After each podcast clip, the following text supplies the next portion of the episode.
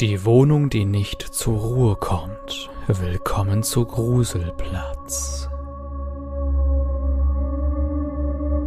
In dieser Episode geht es um Maria, die in der Nähe von Rosenheim wohnt. Sie hat mir geschrieben, dass sich seltsame Dinge zugetragen haben, nachdem auf ihrer Etage die andere Mietpartei ausgezogen ist. Das Haus, in dem sie wohnt, fasst insgesamt sechs Mietparteien. Auf drei Etagen wohnen je zwei Parteien. Maria wohnt in einer 50 Quadratmeter Wohnung auf der zweiten Etage. Das Haus ist alt, in den 1930er Jahren erbaut, die Zeit und sämtliche Bewohner haben ihre Spuren hinterlassen. Im Treppenhaus ist es vergleichsweise dunkel, die Fenster sind klein, die Wohnungstüren dunkelgrün gestrichen das ganze Haus wirkt, als berge es das ein oder andere Geheimnis. Vor ein paar Monaten, so erzählte mir Maria, waren ihre Nachbarn von der anderen Seite der Etage ausgezogen. Das Treppenhaus wirkte seitdem seltsam still. Es war ein Pärchen, ungefähr in ihrem Alter, Anfang 30, sie hatten kaum Kontakt zueinander, aber grüßten sich immer freundlich. Ein wenig bedauerte Maria deren Auszug, weil das Pärchen immer mal wieder Besuch da hatte und dadurch Leben in das Haus gekommen ist. Ein paar Wochen nach dem Auszug verließ Maria morgens ihre Wohnung, um zur Arbeit zu gehen. Wie immer blickte sie gedankenverloren in den Flur hinüber zur anderen Wohnungstür vor dieser Tür hängt ein einmal zwei Meter hoher Sicherungskasten, der die Stromversorgung der Etage organisiert. Maria blickte in den Flur hinein, es war still wie jeden Morgen, aber irgendetwas war anders als sonst. Die Tür des Sicherungskastens stand weit geöffnet. Es war früh morgens, acht oder halb neun, Wer hat diese Türe geöffnet oder offen stehen lassen? Maria dachte sich nicht viel dabei und verließ erstmal das Haus. Als sie nach Feierabend zurückkehrte, erinnerte sie sich spontan an die Situation und warf einen Blick in die Richtung der Tür. Der Sicherungskasten war wieder verschlossen, was ihre Annahme bestätigte, es handelte sich um einen regulären Ablauf. Waren wohl die Vermieter da, dachte sie sich. Ein paar Tage später jedoch passierte das Gleiche. Erneut verließ sie morgens ihre Wohnung und erblickte im Flur die geöffnete Türe des Sicherungskastens. Aber auch jetzt dachte sich Maria nicht viel dabei. Erst wieder nach Feierabend wurde ihr mulmig, weil die Türe noch immer offen stand und zudem ein großer Pfeil darauf gemalt war, über die gesamte Fläche der Türe. Ein Pfeil, dessen Spitze nach oben in die Luft zeigte. Maria war irritiert, besonders als sie nach weiteren Blicken feststellte, dass der Edding, also offenbar das Tatwerkzeug, auf dem Boden lag, relativ nah an ihrer Wohnung dran. War das ein Zeichen? Ein Pfeil? Wohin deutete der Pfeil? Nach oben? Zur Decke? Sie konnte sich keinen Reim darauf machen. Maria war nicht besorgt, erzählte sie mir, aber trotzdem ging hier irgendetwas Merkwürdiges vor sich.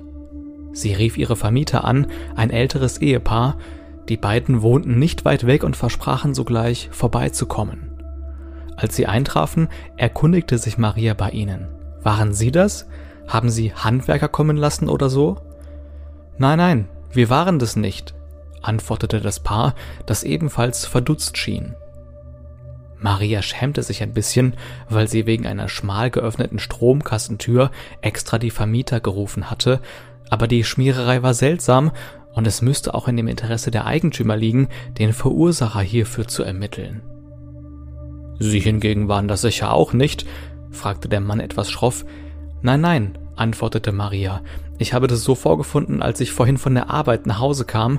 Irgendjemand muss das heute Mittag oder Nachmittag gemacht haben. Heute Morgen war es jedenfalls noch nicht so. Die Vermieter blieben irritiert, waren aber freundlich. Maria stellte Lappen und Putzmittel zur Verfügung und gemeinsam reinigten sie alle die Tür des Sicherungskastens und entfernten den Pfeil. Wir kriegen die Wohnung bisher auch nicht neu vermietet, seufzte die Frau dann noch. Sie würde also weitere Wochen leer stehen. Gegen Ende der damaligen Woche verbrachte Maria einen Tag im Homeoffice. Gegen 14 Uhr klingelte jemand an der Tür, also von der Straße aus unten. Sie ging zur Sprechanlage und vernahm eine männliche Stimme. Hallo? Ich müsste mal auf den Dachboden. Wer ist denn da? fragte sie, aber der Mensch antwortete nicht mehr. Aus Reflex betätigte sie dennoch den Türöffner und hörte auch durch die Box, wie jemand die Tür aufdrückte. Kurioserweise gab es jedoch im Inneren des Hauses keine weiteren Geräusche. Normalerweise hörte man Schritte oder ähnliches, aber es war, als wäre das Treppenhaus letztendlich doch nicht betreten worden. Weitere Tage später war Maria dann erneut im Homeoffice. Sie wurde früh fertig mit der Arbeit und begann damit, ihre Wohnung zu putzen. Wie sich das manchmal so ergibt, öffnete sie auch ihre Wohnungstür, trat in den Flur hinaus und putzte ihre Klingel, den äußeren Türgriff und so weiter. Noch immer war das Treppenhaus still, die andere Wohnung verlassen.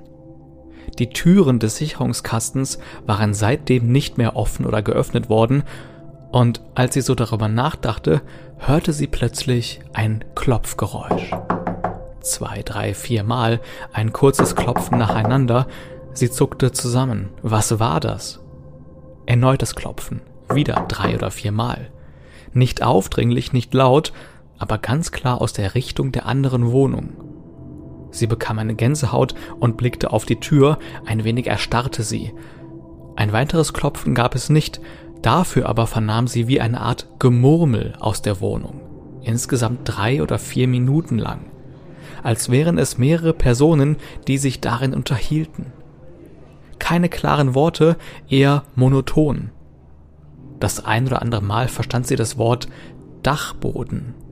So, als würde jemand aus der Gemurmeltraube genau dieses Wort äußern, es hatte beinahe Appellcharakter, als wollte ihr die Stimme den Weg in Richtung Dachboden weisen.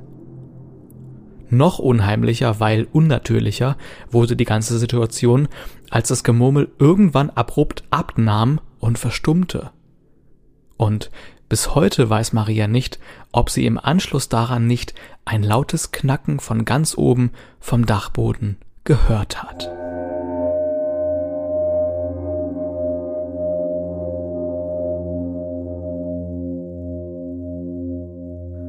Was hättet ihr gemacht? Wärt ihr auf den Dachboden gestiegen?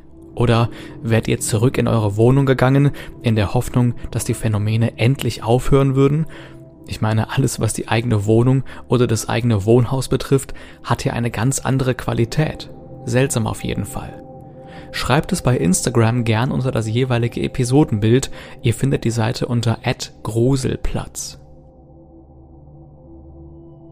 Wie immer ordnen wir die Geschehnisse innerhalb Marias Einsendung ein.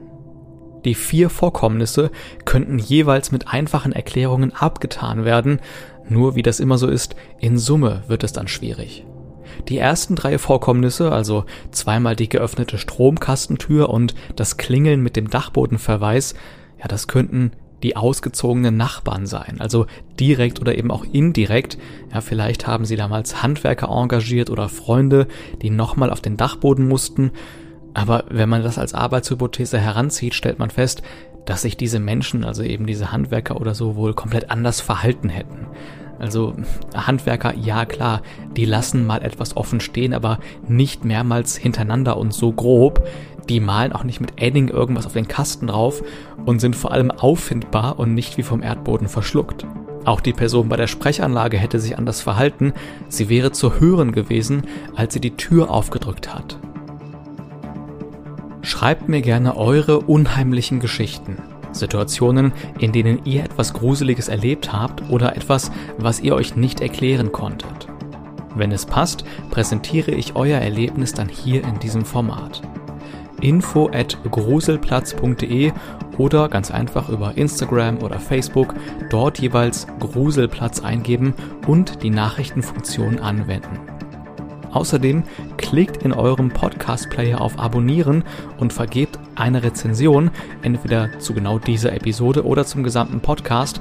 Damit bringt ihr diesen Podcast weiter nach oben und sorgt dafür, dass noch mehr Menschen diese Geschichten hören und auch eigene Stories einsenden können.